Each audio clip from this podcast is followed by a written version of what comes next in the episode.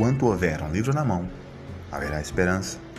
Enquanto houverem histórias para serem escritas e contadas, teremos esperança.